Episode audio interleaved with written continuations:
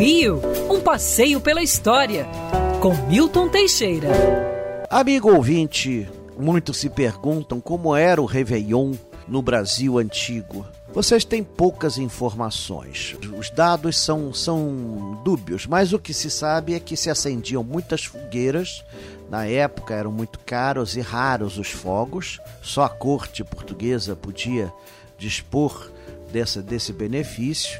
E no período colonial o pessoal acendia fogueira, já no Império começam a chegar os fogos de artifício. Mas o interessante é que havia missas, todo mundo ia à missa e depois ia para casa celebrar com as bebidas da época, vinho, já existia cerveja, mas era cara e difícil. É, bebidas espirituosas, no geral, eram tomadas. Mas o importante era a celebração da missa que pronunciava um bom ano para as pessoas. O Réveillon no Império era muito simples. Na República começaram a celebrar com fogos de artifício, que inicialmente eram queimados em vários lugares. Durante muitos anos, a principal queima de fogos era na Praia do Flamengo.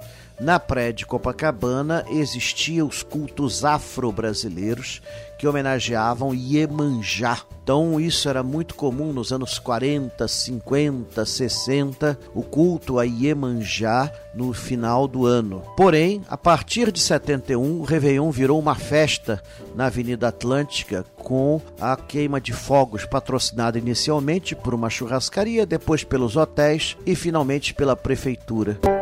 Música